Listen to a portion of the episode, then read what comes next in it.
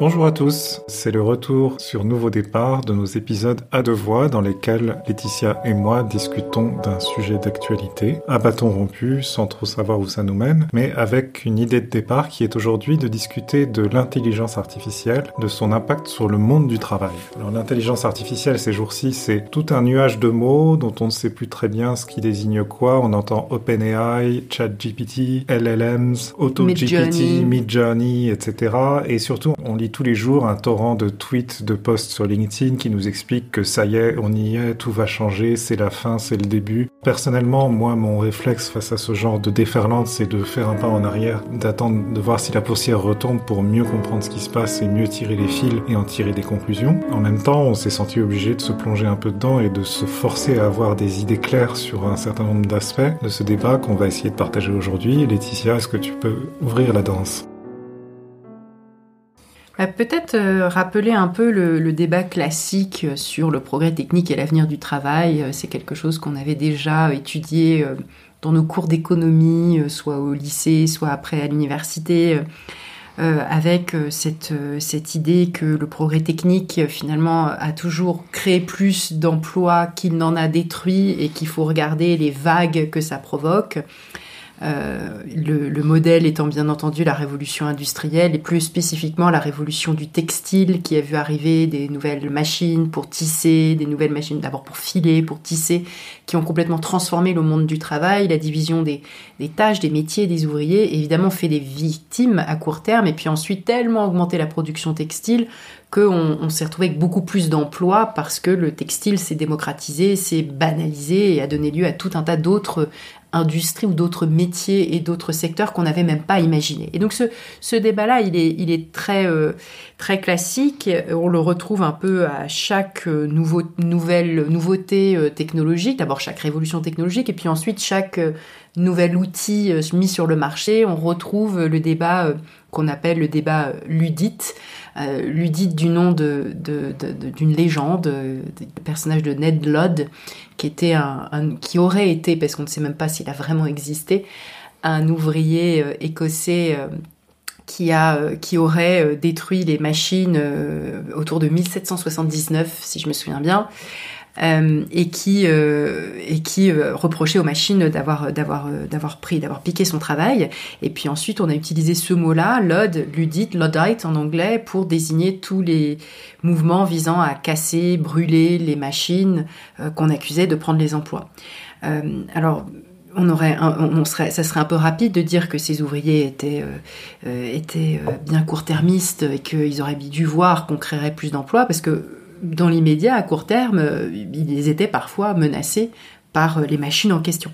Euh, et donc on voit que très vite aussi, c'était une histoire de rapport de force, de si ces machines prennent une partie des tâches mais pas toutes, il y a donc une forte augmentation de productivité, comment est-ce que on distribue les gains de productivité, comment est-ce qu'on distribue la richesse créée par les nouvelles machines? On voit bien que ces questions, elles sont, elles étaient déjà, elles étaient déjà toutes sur la table, et aujourd'hui on se les pose avec encore plus de, avec encore plus de vigueur parce que beaucoup beaucoup de secteurs sont concernés et que, euh, et que cette question du court terme, du moyen terme, du long terme, on n'est même pas forcément capable de complètement la démêler, tant les choses vont vite.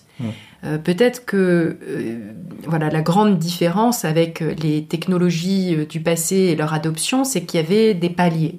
une nouvelle technologie, une nouvelle, un nouvel outil, aboutit à une redistribution des tâches à l'intérieur des métiers, parce que ce ne sont pas forcément des métiers qui disparaissent euh, et d'autres qui, qui se recréent à côté, c'est plus, plus souvent un pourcentage de tâches à l'intérieur d'un métier qui est concerné, euh, ce qui euh, permet soit de recruter moins de personnes dans, ce métier, soit de donner de nouvelles tâches aux personnes mmh. déjà au travail. Et puis le remplacement pur et simple est, finalement relativement rare dans l'histoire de, des technologies. Euh, et, nous aujourd'hui, je disais, ça va tellement, tellement vite que euh, peut-être que tu peux rappeler quelques chiffres hein, sur l'adoption notamment de l'outil euh, de, de, de l'application ChatGPT, euh, qu'on n'est pas tout à fait, on n'a pas tout à fait ce modèle du palier qui permet de redistribuer, de réorganiser et puis d'avoir un paysage avec une certaine stabilité pour, pour pouvoir voilà, avoir cette période d'ajustement. Alors, ce qui est intéressant euh, dans les vagues de remplacement du travail humain par le travail des machines, c'est que c'est assez indéterminé en termes de où ça nous mène en termes de qualification. Parce qu'il y, a deux grands exemples topiques, un peu simplificateurs, mais il y a celui auquel tu as fait allusion, qui est celui de l'arrivée euh, du travail à la chaîne et de la, et, de la dans la normalisation des pièces, etc., dans les usines où on assemblait des, produits finis pour, de la consommation finale. Et, là, l'arrivée des machines, en fait, a fait disparaître euh, l'activité de travailleurs assez qualifiés, qui étaient quasiment des artisans, qui façonnaient les objets euh, de leurs mains, ou avec des, du savoir-faire difficile à acquérir, et, et, les a remplacés par des simples actionneurs de, de levier ou, ou, ou, serreurs de vis, comme on le voit dans les temps modernes de Chaplin. Voilà, qui répétaient une tâche identique, voilà. ne requérant pas de qualification. Et, et, ça, ça a permis en fait de diminuer le coût de la production, parce qu'une fois la machine amortie, les, les travailleurs qu'on met au travail coûtent beaucoup moins cher que les artisans euh, qui les avaient précédés, qu'il fallait former pendant des années et qui, qui étaient rares et, et chers. Et donc, ça, en faisant baisser le prix, ça rencontre aussi une consommation beaucoup plus massive, et, c'est comme ça que ça trouve son équilibre, mais avec euh, finalement une, création d'opportunités extraordinaires pour, le, pour les travailleurs qui, sans qualification particulière, peuvent euh, trouver un travail ou complété par la machine, ils deviennent productifs et ils peuvent être rémunérés pour cette productivité qui, euh, n'est pas la leur propre, puisqu'elle dépend justement de leur travail sur la machine mais rendu possible par la machine. Euh, un, autre exemple plus proche de nous, qui est, dans la même direction, hein, c'est la différence entre les chauffeurs de taxi traditionnels euh, d'avant l'invention du GPS et les chauffeurs de VTC qui conduisent sur Uber, sur Reach, sur, sur d'autres aujourd'hui. Les chauffeurs de taxi traditionnels, leur principal savoir-faire, c'était de, de, connaître par cœur le, le plan des rues de la ville et de savoir de pouvoir prendre n'importe quel client, n'importe quel passager qui lui indiquait une adresse, savoir exactement quel chemin prendre pour l'amener à cette adresse. Voilà, et c'est pour ça, ça qu'en Angleterre, voilà, il y a knowledge. le knowledge, voilà, qui est, qui est un examen extrêmement dur où il faut euh, montrer qu'on connaît par cœur le plan des rues de Londres, ce qui n'est pas une mince affaire en plus, parce que Londres c'est très très grand. Plusieurs Beaucoup années plus, de préparation pour exactement, avoir tout ça dans la tête. Que Paris. Et, euh, et tout d'un coup, euh, ce, ce savoir-faire n'a plus aucune utilité. Et donc la seule compétence qui est requise, c'est euh, bah, d'être propre sur soi, d'être agréable avec le client, et puis de savoir conduire une voiture. Mais on n'a plus besoin euh, de connaître quoi que ce soit à la ville dans laquelle on conduit, on est guidé par l'application. C'est un petit peu comme tout le débat depuis le début de la révolution numérique, où euh, un certain nombre de personnalités politiques disent il faut que les gens soient plus qualifiés, qu'on mmh. massivement qu'on forme les gens au métier STEM, à mmh. l'ingénierie, le développement informatique, etc. Mais les emplois créés n'ont jamais été à la hauteur en nombre. C'est-à-dire que c'est une toute petite Exactement. élite Euh, de même que dans le monde tayloriste, on avait les exécutants qui exécutaient des tâches identiques ne requérant pas de qualification et quelques ingénieurs imaginant les processus euh, permettant de faire tourner tout ça parfaitement. Mmh. Mais le ratio, évidemment, on est, est, est, enfin, on est dans, dans, quelque chose de très pyramidal. C'est-à-dire que le, le, le monde des, des, ingénieurs qui imaginent les processus, de même que le monde des ingénieurs qui imaginent les algorithmes, qui conçoivent les boîtes noires qui vont faire tourner les algorithmes et puis euh, produire tout un tas de résultats en bout de chaîne, c'est très peu de gens. Mmh. Euh, et donc cette, euh, ce discours, je continue de l'entendre aujourd'hui, même face à la déferlante de, de l'IA, GPT, Midjourney et compagnie, euh, de dire il faut que tous les gens se forment, qu'on se forme davantage, comme si utiliser GPT, il fallait être bac plus 10, ou comme oui. si tout le monde allait concevoir les algorithmes faisant tourner ChatGPT. Mais euh, à la décharge de ceux qui défendent cette vision des choses, il y a aussi des scénarios inverses. C'est pour ça que je parlais de, de chemin indéterminé en termes de, de, compétences. Dans un certain nombre de cas, ça fait baisser en compétences. Enfin, ça fait baisser les compétences requises pour exercer un certain métier, ce qui est une création d'opportunités pour des gens moins qualifiés. Et donc une sorte de redistribution vers le bas, en quelque sorte, des opportunités, des emplois et donc de la richesse. Mais parfois, il y a aussi effectivement une montée en compétences requise par l'automatisation, par l'arrivée de la machine. Et l'exemple assez classique et très commenté euh, bah, dans ces débats-là, c'est l'exemple des employés de banque. Au moment, à la fin des années 70, début des années 80, de l'arrivée des distributeurs automatiques de billets. Parce qu'une bonne partie du temps, avant, euh, des employés de banque, c'était de recevoir des clients qui venaient retirer de l'argent sur leur compte. Et donc, on regardait combien il y avait, euh, on, prenait des billets dans la caisse, on les recomptait avec le client, on, les mettait dans une petite enveloppe, on les dans une liasse, et le client repartait avec ses billets. Et ça, ça prenait énormément de temps, parce qu'il fallait évidemment pas faire n'importe quoi, bien compter, bien vérifier. Et donc, quand les, clients ont pu aller chercher de l'argent 24 heures sur 24 dans des distributeurs automatiques qui faisaient tout ce comptage et tout ce pointage de, de façon beaucoup plus fiable que les humains, on s'est dit, bon, bah, il va falloir se débarrasser de tous ces employés. Et en fait, euh, l'expérience montre que les, banques n'ont jamais employé plus de personnes qu'après l'invention des distributeurs automatiques de billets, parce que elles se sont mises sur un chemin euh, sur un chemin de, de, de, développement et de diversification des services rendus, mais qui a fait monter en compétence les banquiers, parce que tout d'un coup, il n'y avait plus besoin d'eux pour faire des tâches purement manuelles et de pointage. Par contre, les clients continuaient de se présenter au guichet pour demander des conseils sur leur épargne, pour s'intéresser à des produits d'assurance, pour préparer leur retraite, pour acheter une maison, pour acheter une voiture, etc. Et là, il fallait pouvoir avoir des réponses créatives, personnalisées. Et donc, on a fait monter en compétence les employés de banque pour en faire des conseillers euh, financiers comme ceux qu'on, comme les, les, seuls employés maintenant qu'on côtoie dans les banques. Et, et, ces conseillers financiers, en fait, ont été beaucoup plus nombreux que les employés de banque traditionnels, euh, parce que le, voilà, le, le, fait de commencer à offrir ce genre de services et de conseils aux clients a révélé une demande latente qui, qui en fait, n'a pas fini de se développer et, et a entraîné le secteur bancaire dans, un, dans une direction complètement différente. Le débat sur la qualification ou les qualifications, il est un petit peu biaisé parce que dans l'exemple que tu donnes, c'est très clair. Euh, tout d'un coup, euh, de distributeur de billets humains, on devient un conseiller avec euh, beaucoup de, connaissances et de choses à faire. Mais il y a en fait plutôt un déplacement du type de tâche, de, de la nature du travail qui se déplace de du savoir, de l'analyse des données, du traitement du texte, des chiffres, etc., qui est ce qui était jusqu'ici euh, des métiers réputés qualifiés, dits qualifiés, vers des tâches de soins, de care, d'attention aux autres, d'écoute, d'attention, de euh, tenir la main, de dire un mot gentil, de dire bonjour, de montrer à la personne qu'elle existe. Euh, ce qui est, c'est difficile à décrire en termes de qualification parce que c'est plutôt euh, quelque chose qu'on fait naturellement en tant qu'être humain et, qui se retrouve dans beaucoup d'emplois, mais qui aujourd'hui sont des emplois dits peu qualifiés. Euh, les emplois du care, euh, bien sûr, il y a les infirmières bah, et les médecins, sont, mais il y en a sont... beaucoup qui sont des emplois qui sont pas des emplois qui passent par un bac plus 10. Oui, alors pas euh, plus ou moins qualifiés que les emplois qu'ils remplacent ou, que, ou auxquels ils se substituent. Euh, un autre exemple, moi que j'ai beaucoup observé euh, dans, notre expérience quotidienne quand on habitait à Londres, c'était euh, l'exemple le, des, employés du métro, le Tube, où en fait euh, à Londres il y, a une, démarche très volontariste de... Alors d'abord ça fait longtemps qu'il n'y a plus de poinçonneurs, des, employés qui, qui, poinçonnent les billets à l'entrée, tout ça est fait par des port, euh, portillons automatiques. Mais Londres a, aussi fait disparaître complètement les guichets dans lesquels on achète les billets. Alors que dans la plupart des stations de métro parisiens, euh, il y a encore euh, un employé derrière une plus vitrine. Beaucoup, plus, de, plus, de, moins en moins. Ouais, de moins en moins. Mais à Londres, ça a été très tôt. Et euh, en revanche, les, les... Moi, une différence qui m'a énormément frappé, c'est qu'il y a des employés du métro sur les quais. Ils sont là pour orienter, pour conseiller, pour surveiller que les choses se passent bien. Comme au Japon.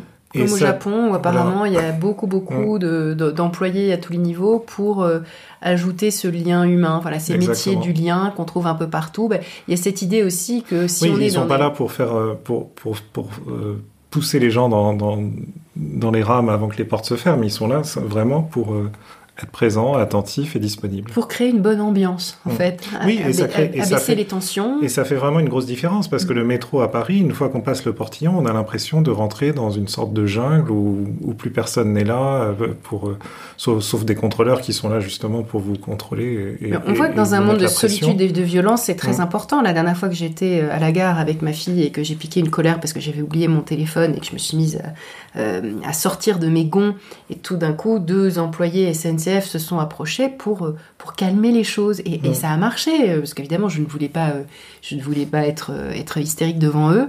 Donc, je me, suis, je, je me suis forcée à me calmer, je les ai remerciés, etc. Ils ont joué un rôle de, de pacificateur pour que l'ambiance globale du lieu soit bonne, pour qu'il y ait des, des voilà, plus de douceur. Et ça, on le, on le, dit depuis longtemps, depuis dix ans, avec les débats sur la voiture, euh, pour la, sur la voiture euh, sans, sans, chauffeur, qui d'ailleurs euh, n'est toujours pas là. Hein, mmh. Comme quoi, ça, ça par contre, c'est pas près d'arriver. Il y a d'autres choses qui sont arrivées sur le côté, sur lesquelles on avait un angle mort. Mais on disait déjà à l'époque, donc il y a 10, 12, 12 ans, quand on commençait à parler de ça, ah mais ne vous inquiétez pas, euh, le chauffeur qui conduit le bus au lieu de conduire le bus sans parler à personne, il est dans le bus, il accueille, euh, il dirige, il conseille, il offre toute une palette de services euh, humains, de soins, etc. Et ce qui est intéressant, c'est que c'est là où quand même, avec les par rapport aux exemples précédents où on imagine une montée en gamme de compétences, on a quand même les tâches qui étaient, tu l'as dit, hein, de knowledge à propos des taxis londoniens, c'était vraiment quelque chose de très très difficile à avoir. donc on a comme ça un ensemble de, compétences qui étaient très valorisées, en particulier de savoir, donc d'accumulation de connaissances dans le cerveau, d'analyse de données et de production de contenus divers. Et ces tâches-là, aujourd'hui, sont de plus en plus automatisables, alors que ne l'est pas la tâche de calmer quelqu'un qui s'énerve, parce que si tu lui envoies un robot euh, qui va lui, lui parler, euh, tu lui fais s'énerver encore plus en fait, mm-hmm. euh, il va même se mettre à taper le robot. donc ça, et ça c'est vraiment quelque chose d'un peu nouveau, et ce qui est rigolo, c'est que c'est un petit peu comme si on avait un turc mécanique inversé.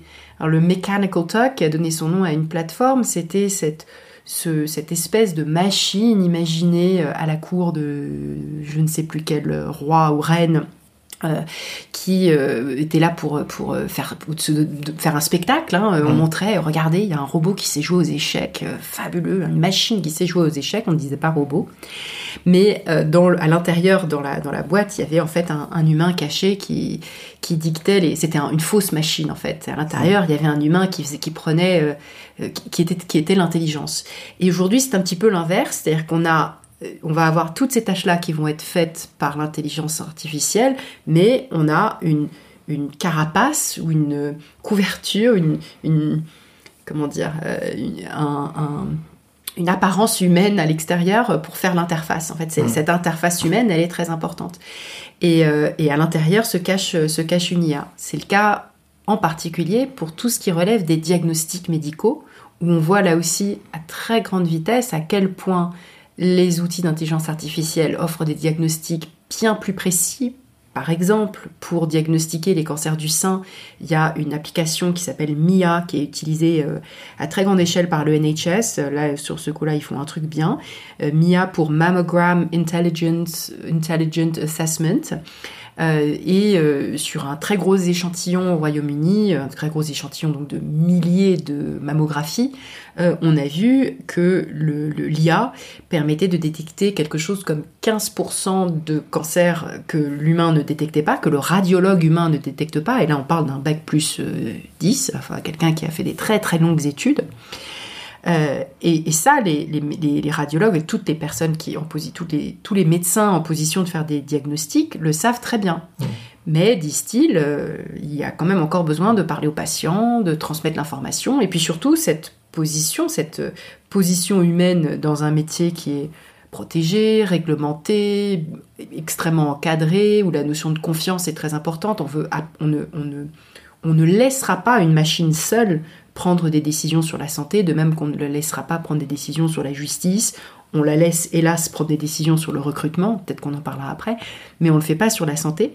Et du coup, en fait, on a un radiologue humain. tout, tout le travail de radiologue est fait par l'IA mais il y a une couverture. C'est comme euh, Arnold Schwarzenegger dans, Terminator.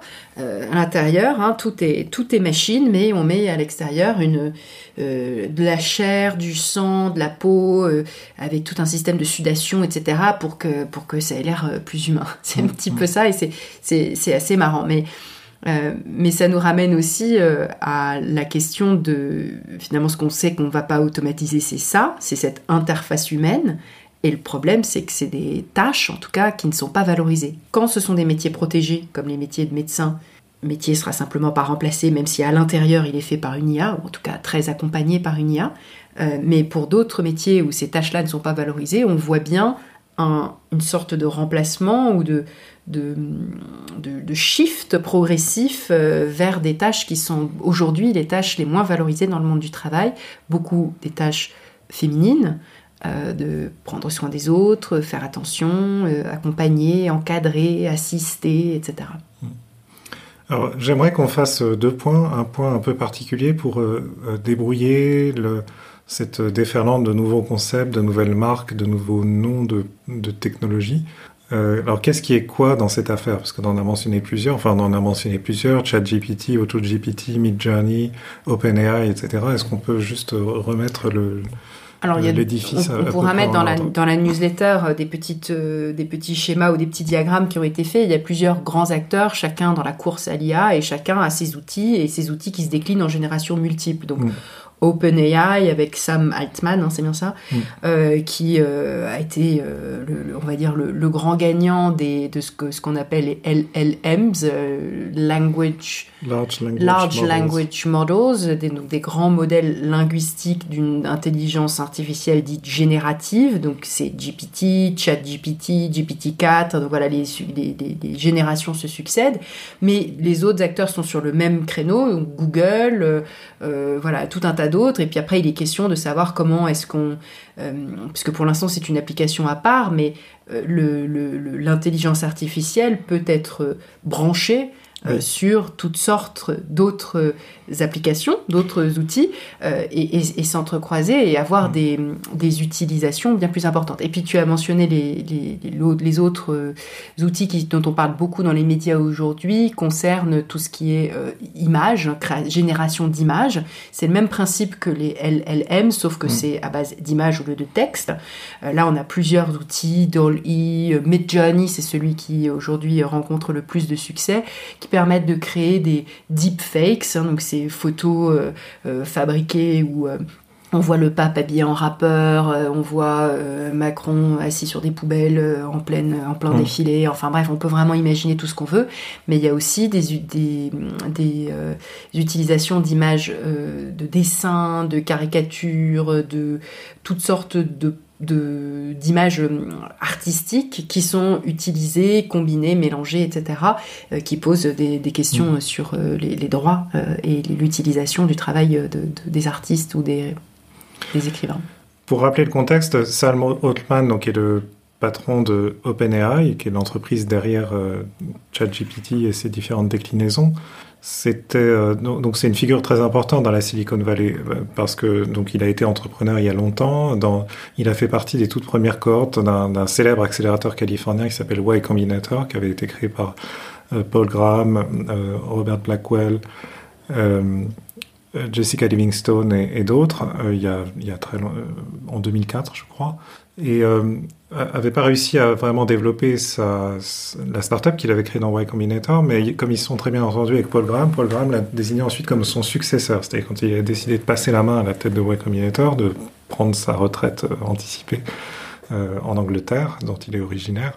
Euh, il, a, il a nommé euh, Sam Altman comme son successeur, et donc pendant une petite décennie, si je ne me trompe pas, Altman a, dirigé ce qui est devenu vraiment une énorme institution dans la Silicon Valley et dans l'économie numérique en général, Y Combinator. Et il en est parti à la surprise générale, on n'a pas trop compris, il en est parti il y a 2-3 ans. On n'a pas trop compris si c'était un constat d'échec parce qu'il avait cherché à développer Y Combinator en, en, démultipliant la taille des cohortes, en lui faisant prendre pied en Inde, en Europe, en Afrique, partout. Et, et un certain nombre de gens disaient bah il s'en va parce que il a essayé de, de développer ça, mais c'est parti dans tous les sens, c'est devenu n'importe quoi, etc. En fait, pas du tout. Il a passé la main parce qu'il avait trouvé quelque chose qui lui semblait beaucoup plus intéressant mm-hmm. et beaucoup plus prometteur, qui était de prendre en main euh, cette, cette, entreprise qui existait déjà, qui s'appelait OpenAI.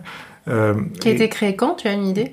Non, alors je me rappelle pas. Il y a, il y a plusieurs années, hein, qui, a, qui, a, été créé par des les années 2010, euh, par une sorte de pool d'investisseurs aux poches très profondes qui se sont dit, euh, il y en a marre. Euh, ça mm. fait des années qu'on nous annonce l'intelligence artificielle, enfin des, des, des, des, applications grand public de l'intelligence artificielle, et, et, à chaque fois, c'est que voilà la ligne d'horizon, on s'en rapproche jamais. Il faut il faut qu'on mette le paquet maintenant, puisque pour l'intelligence artificielle, il faut mettre au point des nouvelles architectures matérielles. Euh, de, des nouveaux types de processeurs. Il faut euh, entraîner des modèles sur des très très gros jeux de données pendant, pendant des mois et des mois. Tout ça, ça coûte extrêmement cher. Si c'est qu'une question d'argent, bah nous, on va l'amener. Donc c'est à cette époque-là qu'il y a ce groupe de gens très riches qui se rassemblent, dont Elon Musk d'ailleurs, euh, qui signent tous des très gros chèques pour dire bon bah allez, on, a déjà mis au point les connaissances scientifiques pour faire ça, maintenant il faut juste exécuter. Donc allons-y, on propulse. Et puis ce truc-là vivotait en quelque sorte, enfin vivotait à, à grands frais puisque ça, ça, avançait bien. Et Othman a senti en quelque sorte, enfin c'est mon interprétation, qu'il avait besoin d'une sorte de direction entrepreneuriale en fait. Et donc il a dit je laisse Way Combinator, je prends la tête d'OpenAI. Euh, dont il n'est pas vraiment fondateur, ou même s'il a peut-être participé au début, on, a beaucoup euh, lu de choses sur le fait qu'il il possède pas, possède aucune part dans, dans, l'entreprise. Mm. Euh, il n'en est même pas salarié parce qu'étant très riche, il n'a pas besoin de ça. Il fait vraiment ça pour, pour l'amour de l'intelligence artificielle et d'amener l'intelligence artificielle au grand public. Et, et tout ça a, littéralement explosé médiatiquement et en termes d'usage quand ils ont mis au point cette interface très simple qui est ChatGPT, c'est-à-dire voilà, une boîte de dialogue dans laquelle on peut taper une commande ou une requête ou une question et euh, la machine répond. Et j'avais lu quelque part euh, quelqu'un qui disait, mais en fait c'était tout simple, ça faisait trois ans que les, modèles euh, LLM, LLMs sont au point, ça fait trois ans que les, catégories, les briques technologiques GPT sont au point. Euh, personne n'avait pensé. Une fenêtre de dialogue. N'avait pensé avant Salman personne n'avait pensé que pour que ça, ça devienne réel, qu'on puisse euh, le toucher, l'expérimenter, faire des choses avec, il fallait le rendre accessible au grand public. Et c'est ce qu'a c'est ce qu'a fait Salman euh, un peu comme euh, il y avait le World Wide Web, l'internet avant les navigateurs graphiques. qui étaient utilisés par là par des chercheurs qui savaient taper des lignes de commande pour accéder au contenu qui les intéressait, etc avec les mêmes protocoles, les mêmes sous-jacents, les mêmes infrastructures, même si c'était beaucoup moins développé. Donc ça, c'était avant 93. Et en 93, il y a cette équipe euh, à l'université de Chicago, dont fait partie Marc Andreessen, qui imagine de dire mais pourquoi taper des lignes de commande quand on pourrait simplement cliquer avec une souris sur un lien? Et tout d'un coup, le, utiliser le web devient facile. Et, et donc, le premier navigateur qu'ils ont mis au point, qui s'appelait Mosaic, qui a ensuite été reconstitué dans une entreprise qui est devenue un peu le, le, emblématique de cette époque-là, qui est Netscape. Euh, bah voilà, ça a rendu le truc accessible au grand public. Mais ceux qui connaissaient déjà disent bon, il n'y a rien de nouveau, c'est juste qu'ils ils ont rendu les liens cliquables et, et donc ça, ça rend l'utilisation plus facile. Donc c'est un peu ce qui s'est passé dans un laps de temps un peu plus mm. court pour euh, les modèles GPT. C'est que voilà, tout d'un coup, il suffit de créer son compte et puis ensuite, il y a tellement de gens qui ont créé leur compte que l'infra a commencé à craquer de partout. Et donc, ils ont créé un, tier 2 euh, payant, où voilà, si on paye, euh, ben, on a accès en, priorité aux, ressources euh, logicielles par rapport à ceux qui l'utilisent qu'à titre gratuit. Et comme ça, ils ont aussi généré, si j'ai bien compris, un énorme flux de revenus qui leur permet de, tout en continuant de lever de l'argent, d'encaisser le choc. Alors j'ignore le nombre d'abonnés payants. Euh, c'est quand même à peu près 20 euros, 20 dollars par mois, donc c'est pas peu. Euh, c'est beaucoup plus cher qu'un abonnement Netflix. Mm.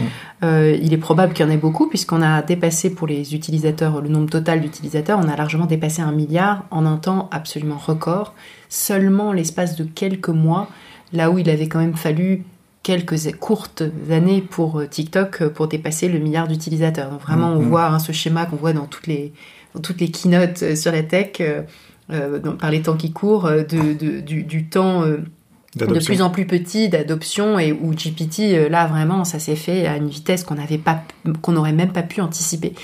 Mm. je voudrais qu'on parle un peu alors GPT on va en parler peut-être même de notre propre enfin des leçons qu'on tire de notre propre utilisation de ChatGPT. Euh, je voudrais qu'on fasse un, focus sur euh, plusieurs euh, secteurs. D'abord, bah, l'écriture et tous les métiers de l'écriture qui sont aussi les nôtres et quelles sont les, les, les transformations en cours et les modèles qu'on peut voir émerger et donc l'impact sur le travail des personnes concernées, même s'il n'en parle pas de millions et de millions de gens, mais quand même. Euh, le, le, dans la création, on pourrait parler aussi de tout ce qui relève de, des métiers euh, de dessinateur, graphiste, euh, illustrateur, etc. Parce que là, on voit aussi des choses se passer très vite qui peuvent donner des indications de ce qui se passera dans d'autres secteurs une fois, euh, une fois que ça s'étendra. Et puis, je voudrais qu'on fasse un focus sur la santé. Voilà, avec notamment reprenant peut-être l'exemple de notre radiologue, voir ce qui peut, ce que ça peut avoir de de vertueux ou de difficile dans le monde de la santé, l'utilisation de ces, de ces outils. Alors à ce sujet, moi j'ai euh, constaté que dans le monde des gens qui s'intéressent euh, à la technologie en général et aux technologies numériques en particulier, il y a vraiment deux mondes. En fait, il y a, deux segments. Il y a les gens qui s'intéressent aux vagues et qui, euh, qui bondissent de vague en vague, hein, un peu comme des surfeurs, et, qui s'enthousiasment à chaque fois pour les, pour les nouvelles vagues. Donc il y a eu plein de vagues hein, depuis, euh, depuis euh, Netscape en 1994. Donc il y a eu la vague de tiens, tout d'un coup on peut surfer sur le web en cliquant sur des liens. Ensuite il y a eu la, la, la vague il y a eu le logiciel open source qui a, qui a facilité et, fait baisser considérablement le coût de développement de nouvelles applications, de nouveaux sites web. Ensuite, il y a eu le cloud qui a euh, libéré les, les, nouvelles entreprises de, des soucis de, comment je stocke mes données et comment j'héberge mes applications. Ensuite, évidemment, il y a eu l'iPhone, l'Internet mobile.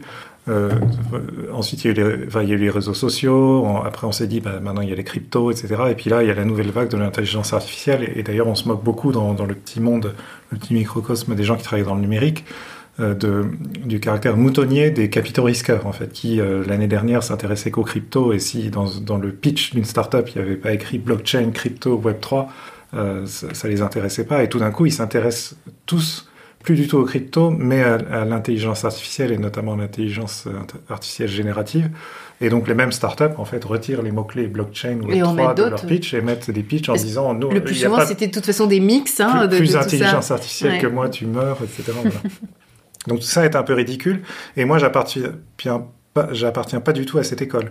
Et la raison pour laquelle j'appartiens pas à cette école, moi, je vois plutôt la continuité en fait de ces progrès. Je vois cette révolution technologique ou cette grande vague de développement, pour reprendre les termes de l'économiste Carlota Pérez, comme euh, comme tirée par un fil directeur en fait. Et euh, que j'ai articulé de, de, la façon suivante avec mon co-auteur Henri Verdier dans le livre qu'on a écrit en 2012, qui s'appelait L'âge de la multitude, donc il y a 11 ans, on s'est dit, voilà, la clé pour comprendre l'économie numérique, c'est qu'il y a plus de puissance à l'extérieur qu'à l'intérieur des organisations. Et le corollaire de ça, c'est que les organisations qui l'emporteront dans l'économie numérique sont celles qui comprennent que la puissance est désormais à l'extérieur et euh, sauront en faire levier, l'exploiter, exploiter cette puissance de l'extérieur, ce qui oblige évidemment à être une organisation complètement différente par rapport aux entreprises traditionnelles qui concentraient la puissance à l'intérieur en, ayant le plus d'employés, en immobilisant le plus de capital, etc. Et l'intelligence artificielle, pour moi, je la vois juste comme une itération dans cette euh, séquence. C'est-à-dire, euh, alors, euh, l'âge de la multitude, c'est pour dire que la puissance de l'extérieur, c'est la puissance de la multitude des individus équipés et connectés en réseau, qui ensemble, quand ils sont précisément équipés de terminaux puissants et connectés les uns aux autres, finissent toujours par être plus puissants, plus créatifs, plus plus ouais, plus puissant que, que, c'est, que, que, les entreprises qui cherchent à tout faire en interne. Euh, mais l'intelligence artificielle, c'est une sorte d'itération de ça et qui est une sorte de revanche des entreprises parce que c'est de dire, OK, merci la multitude d'avoir créé tout ça. On va le prendre parce que maintenant on sait le stocker, même si ça représente un volume considérable. Et on va entraîner un modèle dessus pour pouvoir continuer à faire ce que vous faites vous, euh, la multitude des individus connectés en réseau, mais sans avoir à vous solliciter à chaque fois en créant pour vous des, des expériences de social networking comme Facebook, Instagram, etc. Euh, avant, pour trouver des, belles images, il fallait euh, stimuler la créativité de ces utilisateurs en disant allez-y, partagez vos photos, voilà des super filtres, et on va voir qui va, qui va poster les plus belles photos et être le plus créatif. Aujourd'hui, plus besoin de ça. Avec les modèles d'intelligence artificielle générative, on peut prendre le stock de toutes les photos qui ont été créés sur Instagram depuis les débuts d'Instagram, c'est-à-dire littéralement des milliards de photos, entraîner un modèle dessus et, et quand une entreprise désormais a besoin d'une photo, elle a, elle a plus besoin de ni de payer un photographe euh, de talent pour prendre cette photo, ni de stimuler des utilisateurs pour qu'ils rivalisent de, de créativité et d'inventivité dans le fait de proposer des nouvelles photos. Il suffit de taper une commande dans euh, Midjourney ou que sais-je, en disant je veux une photo dans cet esprit, etc. Et, donc on... Et ça nous amène exactement au sujet de la création de contenu, euh, texte, images, etc. Parce que ça, on voit qu'au cœur de tout ce que tu dis, il y a des questions de, de, de, de qui appartiennent les données, comment ces données sont protégées, y a-t-il des droits, n'y a-t-il plus jamais de droits d'auteur, euh, euh, quelle est la quantité finalement de travail gratuit qui ne sera jamais rémunéré, qui ne sera jamais crédité, valorisé.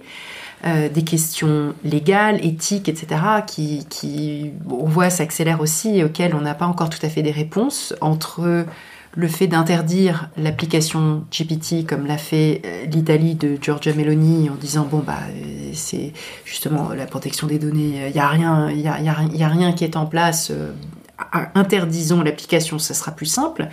et puis d'autres d'autres pays, d'autres zones géographiques où c'est open bar et tout est utilisé et tout est pillé. Cette, notion de pillage devient très très forte et tout ce que à propos duquel, de, à propos de quoi tu as écrit dans l'âge de la multitude, hein, cette notion de de travail gratuit euh, déjà théorisé par les, par les, premiers, euh, par les premiers théoriciens de, l'Internet euh, prend tout son sens parce que c'est non seulement à plus grande échelle, mais parce que c'est vraiment le travail au sens propre, pas simplement le fait d'avoir rempli des données et des informations, mais les dessins que tu as fait, que tu as mis en ligne, les textes que tu as écrits à la sueur de ton front et publiés sur ton blog ou dans le média qui t'emploie, toutes ces choses-là sont allègrement pliées pardon, pillés pour produire des nouveaux contenus sur cette base-là, euh, qui eux, d'ailleurs, appartiennent à qui, mmh. euh, sont produits pour le compte de qui, euh, qui est gagnant, comment se répartit cette valeur créée, si tant est qu'il y ait création de richesse. Toutes ces questions sont totalement ouvertes aujourd'hui. Mais peut-être commençons par cette question des contenus, des créations de contenus et des métiers concernés. dans le débat sur remplacement ou, enfin, remplacement ou complémentarité, on a euh, tout de suite envie de dire euh, cette, GPT et puis les autres outils d'IA sont des, sont des assistants. Euh, certains ont posté des tweets disant Ah, je découvre ce que c'est que d'avoir une assistante.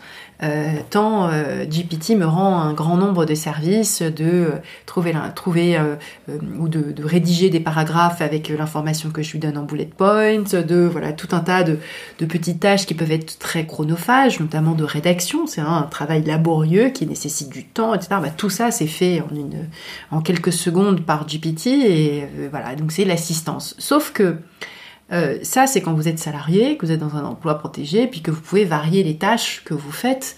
Mm. Euh, vous êtes employé, vous êtes dans un emploi protégé, surtout en France. A priori, même si on recrute moins de gens à l'avenir, ça vous concerne pas tellement. Vous dites, je gagne en productivité, mon emploi n'est en rien menacé puisque GPT me complète. Mm. Euh, mais si, comme c'est le cas dans le monde de la création, et, pour aller droit, euh, au fait, euh, l'emploi ne serait menacé que si l'entreprise prenait conscience de l'existence de cette nouvelle technologie et décidait de remettre à plat tous ses processus pour organiser toute son activité autour de, l'existence d'un outil qui va prendre forcément une place centrale. Quand on voit la lenteur de ce qu'on appelle la transformation numérique des entreprises depuis littéralement 15 euh, ans, euh, et, le fait que beaucoup de, technologies qui simplifient la vie et qui rendent les choses de bien meilleure qualité et beaucoup moins chères restent à la porte des entreprises parce qu'il y a énormément de résistance à l'adoption. Euh, voilà, d'ici à ce que les entreprises qui emploient beaucoup de gens se réorganisent entièrement pour, euh, tirer parti de ChatGPT à l'échelle du pas seulement de chaque salarié dans son coin qui va chercher à se la couler douce en faisant travailler ChatGPT à sa place, mais à l'échelle de l'ensemble de l'organisation pour employer moins de gens et coûter moins cher, il y a beaucoup de... Alors, il y a des domaines dans lesquels c'est en train de se passer très très vite. Les médias, notamment avec BuzzFeed, ou même le Financial Times, qui a une cellule d'IA depuis assez longtemps pour générer des petits, des petits briefs d'informations très rapides, a déjà des AI editors, c'est-à-dire mm. des gens dont le job, c'est de lire les textes produits par l'IA et puis les humaniser un peu, les améliorer ou vérifier qu'il n'y a pas de bêtises, puisqu'il peut y avoir des bêtises, puisque euh, GPT remplit les trous par du, par du, par de, du, de la fiction. Hein, quand, quand il n'a pas l'information, mm. euh, il met de la fiction. On l'a vu, euh, on le voit si vous allez sur ChatGPT, vous, vous lui demandez d'écrire votre biographie. Et, et vous allez découvrir une version de votre vie complètement différente de la réalité sur, sur certains aspects, parce que, les comme tu dis, les informations qui ne sont pas là sont complétés de façon un peu fantaisiste. voilà, on remplit, on mm. bouche les trous par euh, par du liant et, mm. donc euh, d'où les, les, fausses, enfin les, les, informations fausses qu'on peut trouver euh, lorsqu'on mm. lorsqu'on pose certaines questions. mais donc sur les métiers de contenu, il y a comme ça beaucoup de beaucoup de, enfin sur les pardon les secteurs qui sont concernés par ces par ces tâches-là. En fait, il y en a, il y en a chez qui ça va très vite. Je parlais des médias. Euh, je suis absolument convaincue que tout le monde du consulting, qui quand même produit des rapports au kilomètre, euh, parfois des, des, oui, mais ça, slides le, kilomètre aussi. ça ressemble plus au médecin dont tu parlais tout à l'heure. C'est-à-dire la valeur n'est pas dans les rapports, il est dans le, le fait de les délivrer. Absolument, mais les gens salariés, encore une fois, les gens salariés euh, vont trouver leur, euh, leur productivité euh, démultipliée par cet outil parce que au lieu de passer la nuit à faire les slides, les diapositives de la présentation du lendemain, ils vont les, généraliser, les, les, les, générer plus ou moins automatiquement avec GPT et gagner, et gagner ainsi beaucoup de temps. Et, et, tout ce qui est production de rapports qui sont de toute façon assez pollues, qui sont parfois, pas toujours, hein, mais parfois du bullshit au kilomètre, euh, bah, ça c'est vraiment parfait pour faire faire à part GPT, mais au point que finalement ça ne vaut peut-être plus la peine de le faire non plus, parce que mm. personne n'est là pour le lire. Mais revenons-en à, nous, à nos moutons, les salariés, les salariés donc sont pas concernés. En revanche, il y a un nuage très important, que ce soit dans les médias ou dans le conseil, de petites mains non salariées, des prestataires indépendants, parfois euh, euh, entrepreneurs, parfois prestataires d'une autre société, qui fournissent des services comme le proofreading, le fait de euh, relire un texte pour vérifier qu'il n'y a pas d'erreur et améliorer l'orthographe, comme euh, la mise en page, comme euh, la traduction. Autrefois, je parle de autrefois, il y a encore 4 ans, il y avait des cabinets qui, faisaient de la traduction pour d'autres entreprises professionnelles et ce métier s'est effondré à très très grande vitesse avec Google Translate, avec DeepL et avec d'autres outils d'intelligence artificielle produisant des, des qualités de traduction tel qu'il suffit d'une personne pour relire, là où on avait besoin de 15 personnes pour traduire des quantités de texte euh, mm. absolument importantes. Euh, et donc c'est là que euh, le, la question de, du remplacement et de la complémentarité, elle se pose différemment pour les salariés et pour les indépendants qui ont développé une activité autour de tâches qui complétaient le travail des salariés dans les entreprises. Donc des services B2B aux entreprises qui sont en train de s'effondrer. Hmm. C'est le cas de l'illustration, des dessins en entreprise, où on va peut-être avoir toujours une niche très haut de gamme avec des dessinateurs incarnés ayant une, une patte bien à eux qu'ils ont été capables de protégés de la copie euh, ou en tout cas du pillage de l'intelligence artificielle, mais qui ont une identité très forte, reconnue, et on parle de 1 sur 10, 1 sur 20, j'en sais rien. Euh, c'est le cas euh, de toutes les personnes qui font de la, du copywriting et surtout du copywriting pour le compte d'eux, hein, c'est du travail de, de voilà d'écriture, du travail laborieux, fastidieux, de mettre en forme des choses. Euh, bah là aussi, euh, comme euh, une personne avec l'IA peut faire ce que faisaient 10 personnes tout seul sans GPT, on voit bien le business s'effondrer d'un très grand nombre d'entrepreneurs, enfin de freelance sur les métiers du texte, sur les métiers de l'image. Je ne dis pas qu'il y en aura zéro, mais quel sera le ratio de gens restants?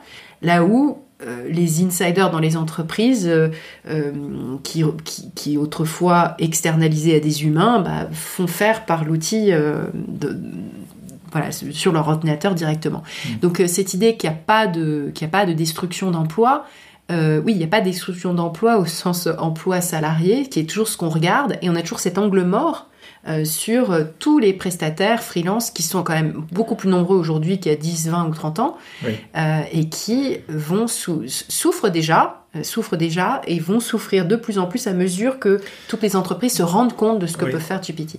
Alors, il souffre déjà, mais est-ce qu'il n'y a pas un autre segment du monde des indépendants qui va tirer parti de ChatGPT pour se repositionner et, et, reprendre la main? On lit beaucoup de choses ces, ces jours-ci, euh, notamment sur LinkedIn, sur le fait que ChatGPT, justement, dont l'adoption va être si lente à l'échelle de, de, grandes organisations comme les entreprises, euh, quand on est tout seul, c'est facile de s'en emparer et, de, et de, de créer un nouveau workflow pour produire des choses qui ont de la valeur.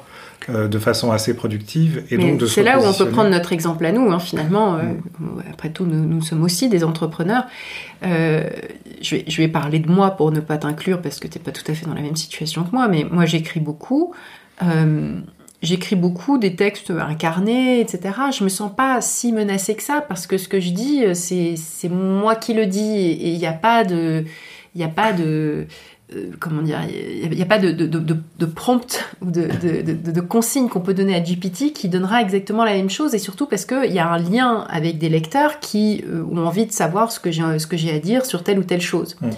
Mais derrière, j'utilise GPT pour euh, euh, parfois euh, reformuler des passages euh, que j'ai déjà écrits ailleurs, de forme un peu d'autoplagiat, on va dire, mm. mais qui, qui, me permettent d'aller beaucoup plus vite, pour, ou alors je donne tout un et tas... Et de découvrir de nouvelles manières, de, des meilleures manières de le dire. Des meilleures manières de le dire, des synonymes, etc., pour organiser des bullet points et faire, faire les phrases de lien. Enfin, je gagne quand même beaucoup, beaucoup de temps dans l'écriture. Mais si on regarde si on regarde ce travail-là, c'est parce que c'est ce que je vends n'est pas l'écriture en tant que telle, mais l'écriture, le, pardon, l'expertise ou le point de vue, le point de vue incarné, mmh. l'expertise et le point de vue incarné. Mais pour toutes les personnes freelance qui sont qui vendent du copywriting, je pense que c'est très différent. Et certains sont tireront bien parce que, ayant un réseau commercial très développé, ce sont des liens humains forts. Ils vont pouvoir, eux, utiliser l'IA et puis mettre ensemble les briques et être tellement plus productifs et développer leur activité. Mais ça, c'est parce qu'ils ont déjà un réseau commercial, à défaut d'avoir l'expertise ou le point de vue qu'on vient acheter, euh, ces liens euh, commerciaux. Euh, par contre, je pense que pour toutes les personnes qui sont débutantes ou nouveaux entrants sur le marché, etc., ça va être très très compliqué, d'autant plus que la particularité des, des contenus par rapport peut-être à d'autres services comme la santé, etc. on n'en a jamais assez, on n'a jamais assez de santé et de services de santé. Mm-hmm. Les contenus, on en a trop, on en a tous trop. Moi, je suis incapable de lire la moitié des newsletters que je reçois dans ma boîte email euh, et encore moins de profiter des abonnements, pourtant que je paye à un certain nombre de médias de grande qualité et parfois mm. mon cœur balance euh, où vais-je utiliser, que vais-je lire pendant l'heure que j'ai à consacrer à la lecture euh, dans cette demi-journée? c'est impossible. Ce tsunami de contenu, c'était déjà en croissance exponentielle dans les années euh, les dernières années. Et là, ce qu'on voit, c'est que c'est vraiment, oui, un tsunami. C'est-à-dire que ça va absolument tout, euh, euh, tout balayer sur son chemin et surtout balayer notre capacité d'attention qui était déjà très insuffisante par rapport à la quantité de contenu produit. on n'a jamais pu lire tout ce qui avait été écrit, mais disons qu'aujourd'hui, c'est peut-être encore, encore plus vrai. Je pense qu'on a tous en mémoire récente hein, ces, ces, schémas qui montrent le, la démultiplication exponentielle du volume d'informations disponibles, et notamment du volume d'informations écrites. Euh, mais, mais c'est et, et, parfois, on, on, mais je trouve qu'on conclut un peu vite parfois à l'idée que à quoi bon tous ces textes que personne ne lit parce que ça fait longtemps que des textes sont, écrits non pas pour être lus par des humains mais pour être lus par des machines. Hein. C'est tout le secteur du, Search Engine Optimization, SEO, où, où en fait pour, pour qu'un site web soit référencé, il faut, il faut que, qu'il contienne beaucoup de contenu qui est du contenu en général produit au kilomètre, euh, autour de mots-clés, d'une de, de, certaine façon très, très normalisée. En fait, un peu comme l'agriculture, hein, où, on, fait des, où on fait des céréales pour donner à manger aux animaux. Oui, mm. exactement. Et en fait, ces, ces, textes ne sont jamais lus et n'ont aucun intérêt. D'ailleurs, quand on tombe dessus, quand on tombe sur ces sites web, en général, c'est pour acheter quelque chose, c'est pas pour lire l'article qui dit que c'est formidable, etc. Euh, et, exemple, les recettes de cuisine. Pourquoi les recettes de cuisine en, sur Internet sont si longues? Pourquoi il faut scroller pendant des heures pour arriver à, euh, à, la, liste des tâches à exécuter pour effectivement préparer le plat qu'on a envie de manger ce soir, c'est parce que les recettes de cuisine sont là pour, pour, du SEO. Pour, euh, et, donc on en rajoute dans le, dans le contenu, etc., pour pouvoir placer de la publicité et gagner de l'argent avec ça. Donc ça fait longtemps qu'on produit du texte, pas, pas, forcément pour être lu par des humains, mais pour être lu par des machines. Il est possible que le, surplus de texte qui va euh, émerger grâce à, à ChatGPT à la facilité à écrire euh, soit, soit essentiellement consommé par ChatGPT elle-même, en fait, par le, par le, Exactement, on ne peut pas s'empêcher de se demander un peu à quoi bon quand même, parce que tout ça euh, requiert beaucoup d'énergie, tout ça est générateur d'énormément de, euh, d'énormément de pollution, enfin de, de, de, gaspillage, de pollution, une espèce de truc qui tourne en rond, en, en vase clos, où ChatGPT écrit pour ChatGPT, et c'est là où tous les fantasmes de la science-fiction nous reviennent en mémoire. C'est un moment quand on est exclu de toute une activité qui se suffit à elle-même, on se sent redondant. On se sent redondant et ça a vraiment nourri ce fantasme de l'intelligence artificielle tout d'un coup prenant des décisions par elle-même et décidant qu'en fait elle n'a pas besoin de vous, elle n'a pas besoin de vous humain et qu'elle va trouver le moyen de se débarrasser de vous d'une manière ou d'une autre ou de vous utiliser comme pile euh, pour, euh, pour, pour, satisfaire ses énormes besoins d'énergie parce qu'elle est très consommateur en énergie pour euh, processer toutes ces données. Alors moi j'aurais une question là-dessus, c'est est-ce que c'est si facile d'utiliser ChatGPT pour faire euh, pour faire faire le travail à sa place? Parce que euh, moi il y a un truc qui m'a frappé, c'est que euh, un mois à peine l'explosion grand public de ChatGPT, il y avait déjà des articles qui expliquaient que le métier de l'avenir c'était le prompt engineer, l'ingénieur de qui façonne des commandes en fait. La personne qui qui est Qui devenue poser les bonnes questions euh, dans, dans le pour- fait de poser les bonnes questions ou de donner les bonnes instructions à ChatGPT. Et moi, ça me remplit de doutes ces, ces trucs-là. C'est-à-dire quand une nouvelle technologie arrive, les gens disent plus rien, plus rien ne sera jamais comme avant. Le changement est exponentiel désormais. On ne sait pas ce qui nous attend, etc. En même temps, ils ont tous la réponse de dire quel est le métier de l'avenir? C'est prompt engineer. Donc il y a une espèce de paradoxe et qui m'a rappelé alors un truc beaucoup plus anecdotique, mais au début de la pandémie, il y avait l'explosion de cette euh, nouvelle, de ce nouvel usage et de nouvelle entreprise qui s'appelait Clubhouse, Mm. qui était euh, voilà, qui était un peu fugace parce que maintenant on n'en parle plus du tout. Mais Clubhouse, je me rappelle, c'était le nouveau réseau social. Faut être sur Clubhouse, être dans les bonnes rooms, etc. Et alors la clé pour Clubhouse, pour être visible, reconnu, euh, développer son réseau, c'est de bien rédiger sa bio Clubhouse. C'était genre le, saint graal. C'était les, les trois lignes qu'on écrivait sur soi, etc. Et donc il y avait des posts entiers en disant comment réussir sur Clubhouse. Il faut, il faut savoir écrire sa bio. Donc ça nous fait une belle jambe euh, deux ans après où plus personne n'utilise Clubhouse. Mais, mais là, l'histoire des, des ingénieurs de commande, prompt engineer, ça me fait un peu penser à ça. Tout, le monde croit Mm. devoir dire quelque chose d'intelligent sur euh, qu'est-ce que ça change, quel est le métier de l'avenir. Et En puis fait, personne ne- n'en sait rien. Personne n'en sait rien, mais c'est cette idée, c'est que pour ne pas se, se sentir redondant, euh, savoir poser la bonne question, euh, là on sent qu'il y a encore euh, l'expertise humaine qui compte. Mm. Bon, déjà, premièrement, ça n'est absolument pas nouveau, puisque savoir bien utiliser Google, ça nécessite de poser les bonnes questions, d'aller euh, discriminer les bonnes informations, les sources d'informations, etc. De même qu'avec GPT, en, en cela, c'est pas très différent des questions qu'on pouvait poser sur Google, à part que les réponses sont mieux organisées, mieux structurées, mais sinon, euh, poser la bonne question, c'est la même chose. Euh, je pense que derrière ça, derrière cette idée de prompt engineer, il y a toute euh, toute l'idée peut-être au-delà du texte euh, pour tout ce qui relève du code informatique, du fait que une fois qu'on a demandé à GPT de nous produire un certain nombre de, lignes de code permettant d'exécuter telle ou telle fonction, euh, ou bien qu'on a demandé à ChatGPT de nous écrire un paragraphe sur telle ou telle chose, qu'est-ce qu'on fait de tout cela?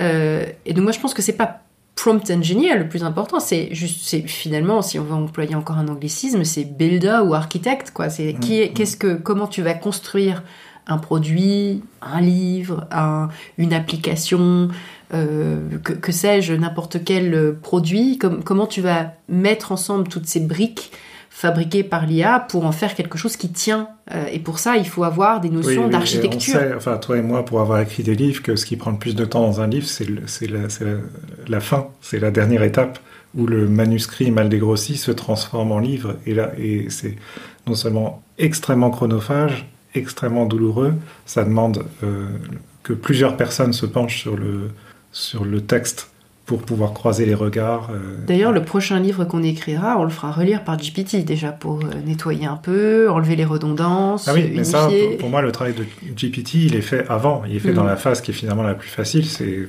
euh, assembler un manuscrit mal dégrossi. Mais alors, euh, Mm. une fois que le, le- le manuscrit mal dégrossi doit se transformer en livre éditable, enfin publiable, euh, si on veut s'assurer, voilà, il faut s'assurer de l'arc narratif, de la concision du style, euh, de, de, de, la musique des mots, euh, de la pertinence des exemples. Euh, Est-ce que là, ça dépasse pas les capacités d'un LLM Bah, le LLM, c'est quand même euh, du texte au kilomètre. hein, et, Mm. et- et quand euh, on voit qu'on peut poser la question fait plus court, fait plus long, etc., et que finalement les trucs sont répétés, sont délayés, euh, sont quand les quand il y a des informations manquantes, euh, c'est comblé littéralement. C'est c'est- en fait c'est aussi un générateur, un gros générateur de bullshit au kilomètre. Donc Oui, donc c'est le pipotron. Euh, Voilà, le pipotron euh, amélioré, Exponentiel. exactement, exponentiel, et, et ça ne marche jamais aussi bien que quand tu es vraiment sûr des informations que tu, avec lesquelles tu nourris la machine. Mm. Euh, mon, mon usage personnel, c'est une aide à la rédaction avec, euh, voilà, avec de la matière que je donne, ou alors sur des sujets dont je sais que la matière euh, dont elle s'est nourrie est bonne, par exemple euh, les découvertes scientifiques du passé, euh, ou certains... euh, phénomène historique très connu. Et encore, je serai prudente. Je resterai prudente sur ce qu'elle me dira ou le, le- le digest qu'elle me fournira euh, quand je pose une question de connaissance. En revanche, voilà, tout le travail vraiment très chronophage de produire un texte qui, qui tient la route. Euh, là, il y a beaucoup de petites tâches euh, sur lesquelles, euh, sur lesquelles ça peut beaucoup aider quand on nourrit, quand on nourrit la bête avec, de, avec de la bonne nourriture. Sur, euh, alors il y a une autre application de ChatGPT qui intéresse beaucoup, c'est, enfin de, de GPT en général, c'est le fait de pouvoir écrire du code informatique. Et, beaucoup de gens se disent, bah, ça fait des, ça fait littéralement trois décennies qu'on nous dit le, le métier d'avenir c'est développeur informatique. Et là, tout d'un coup, une machine se met à coder mieux que les humains. Mais moi, euh, toujours pour relativiser hein, le, fait que ça change beaucoup les choses, pour avoir euh, mis un peu la main à la pâte dans le code informatique, avoir encadré des développeurs, avoir travaillé avec des développeurs, ce qui est difficile, c'est pas d'écrire le code, parce que le code, c'est comme faire des mathématiques, c'est en fait très rigoureux, très logique. Euh, voilà, il faut créer les bonnes variables, factoriser, commenter, etc. Ce qui est difficile, c'est une fois que le code est écrit dans l'abstraction, parce que le, code, c'est une couche abstraite en fait sur sur sur les couches plus profondes. Euh, il faut vérifier qu'il s'exécute bien, non seulement sur la machine qu'on a à sa disposition, mais, sur, mais si on veut que ce code soit utilisé par des utilisateurs partout dans le monde, il faut vérifier que ça s'exécute bien dans plein de dans plein d'environnements différents, sur tous les navigateurs, avec toutes les versions, dans tous les systèmes d'exploitation, etc. Et donc, tous les, sujets difficiles pour les codeurs, c'est jamais d'écrire le code lui-même, c'est d'abord de déployer son propre environnement de travail. Hein. il faut euh, avoir le, truc pour compiler, le, le, le, truc pour déposer le code, euh, euh, et, que toutes les versions soient bien compatibles et à jour et, ne fassent pas tout exploser. Et ensuite, il faut s'assurer que le, produit qui sort est, utilisable par la majorité des utilisateurs qu'on vise, qui constituent le marché. Et, ça, en fait, c'est pour ce que j'en ai vu, c'est toujours 80% du travail. Et c'est du travail, mais horriblement euh, pénible, ingrat, méticuleux, qui, est du test, du test à grande échelle. Donc en fait, c'est comme voilà, une fois qu'on a conçu une voiture, les plans d'une voiture, ensuite la fabriquer à la chaîne avec un objectif de zéro défaut. Enfin, d'abord, tester les prototypes pour vérifier tous les enjeux de sécurité, etc. Et ensuite euh, fabriquer à la chaîne pour que ça ait zéro défaut et, pas, euh, et que tout le monde ne renvoie pas la voiture à l'usine pour qu'elle soit reprise et réparée. Euh, bah, c'est ça qui coûte très cher en fait et qui rend qui est le cœur du savoir-faire de l'industrie automobile. Mais est-ce qu'une partie de ces vérifications ne peuvent pas être automatisées?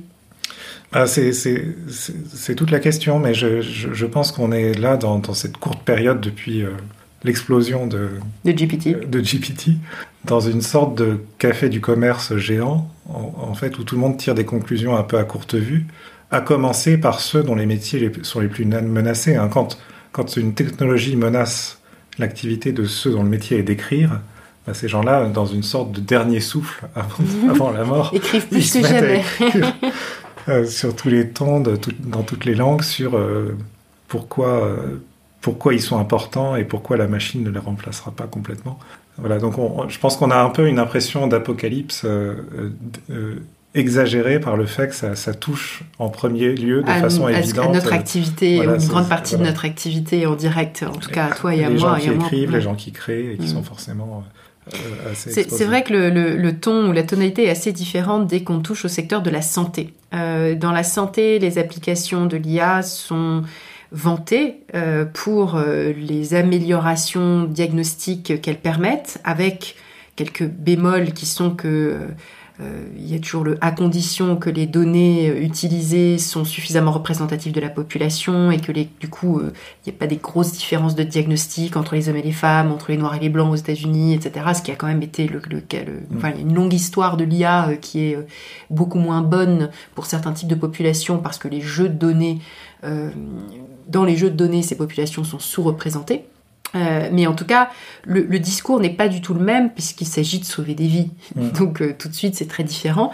Et puis c'est très différent aussi quand on parle d'IA dans le monde de la santé parce que euh, ces métiers qui sont les plus menacés, entre guillemets, en tout cas dont, dont une partie des tâches peuvent être faites bien mieux par l'intelligence artificielle, en particulier les diagnostics, sont des métiers qui sont d'abord on en manque énormément euh, et puis euh, et donc ils sont tous débordés. Donc bien content de pouvoir gagner du temps en fait euh, on n'est pas du tout au stade de pouvoir les remplacer puisqu'on en manque énormément. Et puis ensuite ce sont des métiers où la notion d'autorité et de confiance sont très importantes donc l'autorité c'est celle qu'on qu'on vous donne en vous donnant un titre et puis une place et puis tout ça c'est protégé par tout un tas de choses. N'importe qui peut pas faire des actes chirurgicaux, n'importe qui peut pas se mettre à lancer un business de radiologie euh, uniquement avec l'IA en ayant juste un bac plus 3 et pas d'études de médecine, etc. Donc tout ça c'est très très encadré. Et du coup là on a une version euh, je dirais, on a une version pas, pas tout à fait utopique, parce que je disais, il y a des débats sur les jeux de données et les biais, etc., mais une, version quand même largement positive des gains que cela peut permettre, parce que si le notre radiologue de tout à l'heure euh, il est, ses diagnostics grâce à l'IA sont 15%, 20%, 30%, 30 meilleurs et surtout qu'il peut en faire 30% de plus, c'est-à-dire traiter beaucoup plus de traiter beaucoup plus de mammographie, de radio, de, radio en toutes sortes. Euh, bah, c'est un gain mais ça, c'est important parce qu'aujourd'hui, quand on est usager du système de santé, on se dit pas ah c'est dommage que mon radiologue n'ait pas pu mieux prédire euh, le, cancer du sein de telle personne que je connais. Ce qu'on se dit c'est c'est dommage qu'il n'ait pas pu lui donner de rendez-vous avant mm. parce que ça aurait permis de détecter son cancer plus tôt. Euh, le, système de santé aujourd'hui, on n'a pas l'impression d'être dans d'être dans un monde où on manque de technologie. On a l'impression d'être dans un monde où on n'arrive pas à obtenir de rendez-vous. Mm.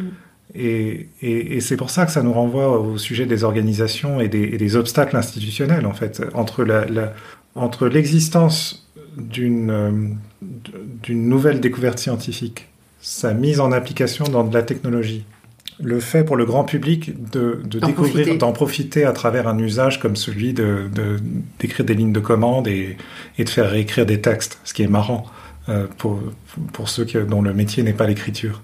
Et euh, le déploiement à grande échelle pour que ça simplifie vraiment la vie des gens, que ça rende euh, tout moins cher et beaucoup plus efficace. Surtout dans la santé. Surtout dans la santé, euh, on n'y est pas encore en fait. et, et, et, pour qu'on y soit, il faut non seulement régler un certain nombre de questions juridiques auxquelles on a fait allusion plusieurs fois dans cette discussion, mais ce sera pour une autre fois. L'approfondissement de ça, il faut aussi que voilà qu'il y ait une sorte de d'acculturation des décideurs et d'acculturation des organisations. Et, là, ça renvoie à des problématiques très classiques de transformation des organisations, de transformation de filières, de secteurs entiers de l'économie, où en fait la résistance n'est pas la compréhension par les dirigeants de, de, ce qu'on pourrait faire, c'est l'implémentation de euh, le déploiement de, ces nouvelles technologies à, à, des très grandes échelles. Pour conclure, je voudrais te poser la question sur euh, cette, euh, voilà, ce petit débat qui a eu à propos de à propos de la lettre publiée par euh, Elon Musk et quelques acolytes à lui euh, appelant à un moratoire, une pause de six mois sur, euh, sur ChatGPT et sur tous les outils d'IA générative.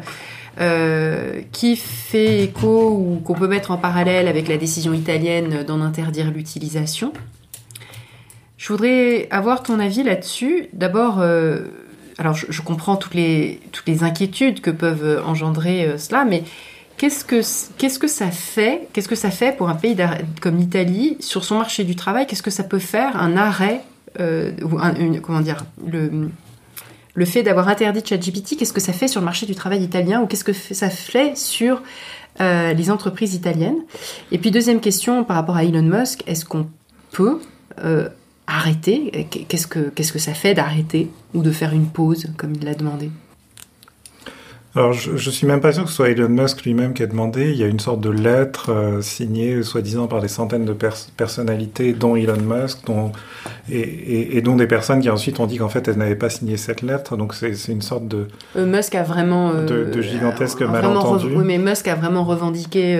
Cette... Alors, personnellement, moi, je pense que Elon Musk, il fait juste ça pour attirer l'attention, parce qu'il a, il, a dû concevoir, semble-t-il, hein, pour, pour, ce que j'en ai lu, je le connais pas personnellement, et, et j'ai pas spécialement de théorie là-dessus, mais une sorte d'aigreur d'avoir été présent au début de OpenAI, euh, d'avoir rompu avec OpenAI ensuite euh, pour des raisons euh, que, j'ai oubliées, et, de, et de plus être au premier rang de l'aventure au moment où mm. ça explose, et du coup ivre de vengeance et, et, de jalousie. Et de jalousie, bah, il, commence par dire bah, il faut arrêter tout ça, c'est très dangereux, et en même temps il vient d'annoncer qu'il qu'il était en train de créer lui-même une, une, une, une start-up dans l'intelligence artificielle, ce qui veut absolument tout et rien dire. Euh, peu, importe. Mais donc je pense que c'est une sorte de rituel. Une nouvelle technologie arrive, on envoie immédiatement les opportunités, mais aussi les dangers. Euh, du côté de ceux qui envoient des opportunités, bah, c'est les entrepreneurs voilà, qui s'en emparent et qui rencontrent une demande, créent des nouveaux usages, euh, amorçant ainsi un cercle vertueux de l'adoption. Et puis en face, il y a, ceux en, qui pointent les dangers, euh, qui, lesquels dangers sont en, général vérifiés après un certain nombre euh, d'années et, et, et, provoquent une sorte de, voilà, de rééquilibrage, de, de, de, mise en place de verrous, de limites institutionnelles ou normative ou culturelle. Hein, euh, voilà, une fois qu'on a inventé les voitures et, et, à partir du moment où il y en a beaucoup sur les routes, il faut mettre au point un code de la route, forcer les gens à passer le permis, etc. C'est normal. Donc, euh, ça ne veut pas dire que les gens qui, dès l'invention de la première automobile, disent ah mais ça va être très dangereux s'il y en a beaucoup sur les routes, il faut absolument mettre au point un code de la route. Au début, ça doit paraître ridicule. Euh, et puis en fait, quand, quand on passe à grande échelle, c'est vrai. Mais en même temps, euh, tant qu'on n'a pas conscience de ce que c'est que la réalité de, route, de routes encombrées par des voitures, euh, c'est difficile d'avoir une idée claire de qu'est-ce qu'il faudrait faire pour rendre ces technologies euh, soutenables, acceptables. Que serait un code de la route de l'IA Parce qu'on est tous d'accord qu'il y a beaucoup de voitures. en tout cas, on est, on est d'accord qu'il y a beaucoup de questions qui se posent hein, sur la protection des données, sur les auteurs, euh, qui est auteur, qui appartient à quoi? Enfin, beaucoup de questions vraiment très légales, en fait, de savoir qui qu'est-ce qui appartient à, qui. Alors ça, j'en sais rien parce que, euh, comme toujours, moi, moi, je vois pas ça comme une nouvelle vague. Je vois juste ça comme la continuité de, euh, de, développement constant à l'âge de la multitude. Et à, l'époque où c'était que la multitude elle-même qui, voilà, qui dépassait euh, les auteurs et les entreprises, bah, on a résolu ça en disant bah, la multitude fait ce qu'elle veut parce qu'on a, on a dit aux entreprises de social networking comme Facebook, comme Instagram, etc., que ce que les utilisateurs disent sur leur plateforme n'engage pas la responsabilité de la plateforme. Alors, ça ne veut pas dire que la plateforme ne doit pas retirer ce qui est de la pédopornographie ou des propos à caractère raciste euh, ou haineux, etc. Suivant les pays, il y a des normes, voilà, plus ou moins, plus ou moins dures. Mais en tout cas, quelqu'un qui dit un mensonge ou, ou, qui dit, ou, même qui détourne, euh, qui, enfin, qui porte atteinte aux droits d'auteur, etc. Ça n'engage pas la responsabilité de la plateforme. Et donc ça, ça a permis de trouver un équilibre où en gros la plateforme dit, ok, allez-y, faites ce que vous voulez vous êtes la multitude, on vous met entre les mains les outils pour faire tout un tas de choses et vous laisser emporter par votre inventivité dans des directions que personne ne soupçonne à l'avance. Et en même temps, euh, euh, et, et ensuite, on, met en place un certain nombre de règles en disant, bah non, là ça va trop loin. Quelqu'un qui a euh, complètement pompé un film entier pour le mettre en ligne gratuitement sur YouTube, ça il faut le retirer. Et donc la plateforme dit, ok, bah je le retire, mais je le retire qu'après avoir été notifié du fait qu'il y a ça et que c'est ma responsabilité de le, retirer. Donc on trouve une sorte de modus vivendi, voilà, où, tout le monde y trouve à peu près son compte. On préserve la créativité et le potentiel de cette nouvelle technologie, tout en limitant les atteintes à un certain nombre de choses. Euh, pour l'IA, c'est, à vrai dire, j'en sais rien en fait. C'est beaucoup trop tôt pour le dire. De même, euh, il, faut, il faut partir du principe qu'aujourd'hui, euh, tout est permis. Alors là, parce que c'est que, c'est que si c'est permis qu'on va découvrir la façon dont ça dérive et ça provoque des dangers. Alors bien sûr, on peut, on peut déjà commencer à réfléchir sur voilà le, le, le droit d'auteur. Quand tu parlais tout à l'heure de la création graphique, je pensais à je me disais quel dessinateur a un trait immédiatement reconnaissable? Alors pour nous Français, mais même je pense dans le monde entier, on, peut penser à Sampé par mm. exemple, un personnage de Sampé. Voilà.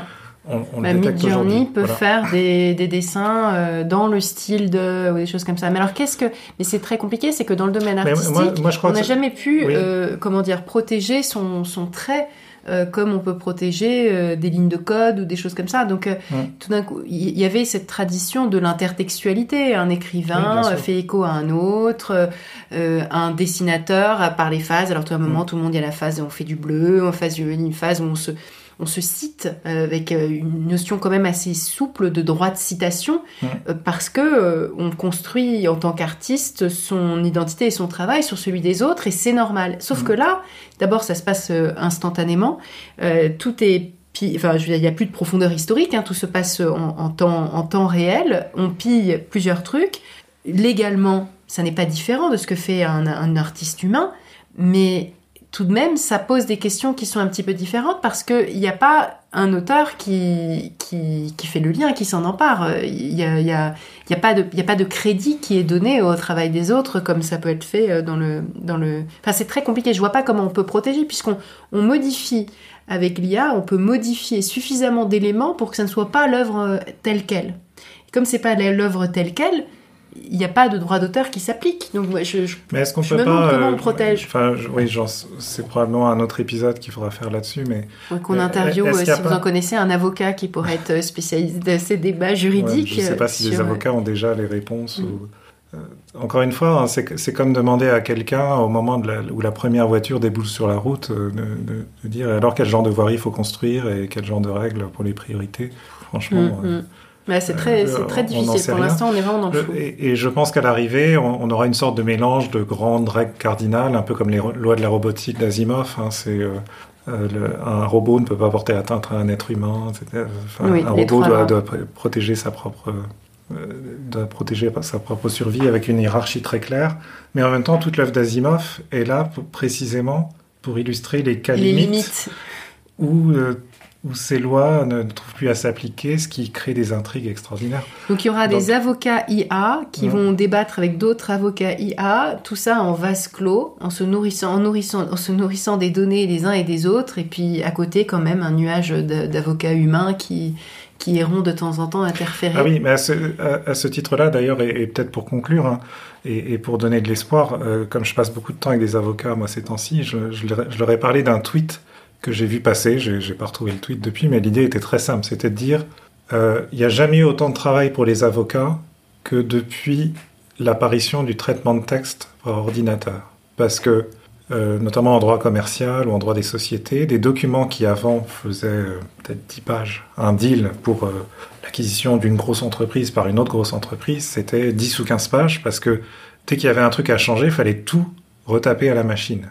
Euh, et donc, on était extrêmement parcimonieux sur euh, euh, voilà, le, nombre de pages, parce que plus il y a de pages, plus il y a de markup, hein, comme on dit dans le monde des avocats. à partir du moment où, avec un traitement de texte, c'est très facile de faire des markups sur potentiellement des dizaines et des dizaines de pages, bah, il y a une sorte d'inflation de la taille des documents juridiques. Mais qu'est-ce qui se passe avec l'inflation de la taille des documents juridiques? C'est qu'il y a de plus en plus de problèmes qui échappent à l'attention des avocats et qui, une fois qu'on a signé les documents, se transforme en vrai problème dans la vie des vraies entreprises qui, euh, qui demandent de recourir à des avocats pour venir réinterpréter et essayer de résoudre le problème. On peut voir une croissance exponentielle des litiges. Et pour en revenir au futur du travail, s'il y a bien un métier qui a des bonnes chances de bien se porter dans les années à venir, c'est celui d'avocat. Moi, je vais euh, gentiment insinuer, insinuer ça à mes enfants plutôt que de faire du code informatique, même si ça peut être intéressant simplement pour le développement cognitif et pour le plaisir, mais euh, de, de, faire du droit et de, et, de, et de devenir avocat, parce que ça, c'est vraiment clairement un métier d'avenir. Voilà, parce que imagine, euh, imagine un, document régissant l'acquisition d'une entreprise A par une entreprise B qui faisait 15 pages dans les années 60, qui en faisait 100 dans les années 90, qui en fera 3000 parce que l'essentiel aura été généré par ChatGPT, euh, ça fait 3000 fois plus de pages et donc 3000 fois plus de problèmes potentiels. Et, donc, euh, mille et une combinaisons possibles exactement pour, pour des litiges qui, eux, demanderont l'intervention d'un avocat humain parce que interpréter un contrat, négocier une transaction, euh, ça, ça se fait pas par des machines. Mm. Dernier petit mot parce que je l'avais, attends, je l'avais, je l'avais annoncé euh, sur l'Italie, hein, parce que je voulais, je voulais te poser cette question-là parce que le, ça m'interpelle. Je comprends qu'on ait envie de, d'interdire, je peux le comprendre, mais je me mets à la place des Italiens. Oui, mais attends, euh, ça, ça c'est comme euh, Elon Musk, c'est des fanfaronnades, mm. parce qu'avant de dire c'est interdit, d'abord qu'est-ce que ça veut dire c'est interdit? Oui, qu'est-ce que, ça veut dire? Le site web est, inaccessible. Est-ce que c'est déjà le cas en Italie? Il faudra qu'on teste. Est-ce qu'on a l'interdiction de créer un compte? Est-ce que ça veut dire qu'OpenAI est obligé de demander euh, le pays de domiciliation et refusera de créer des comptes pour les... Euh, euh, tout ça, ça a mis des années et des années avant d'être réglé en termes de protection des données personnelles, un sujet que je connais bien parce mm. que j'ai été membre du collège de la CNIL.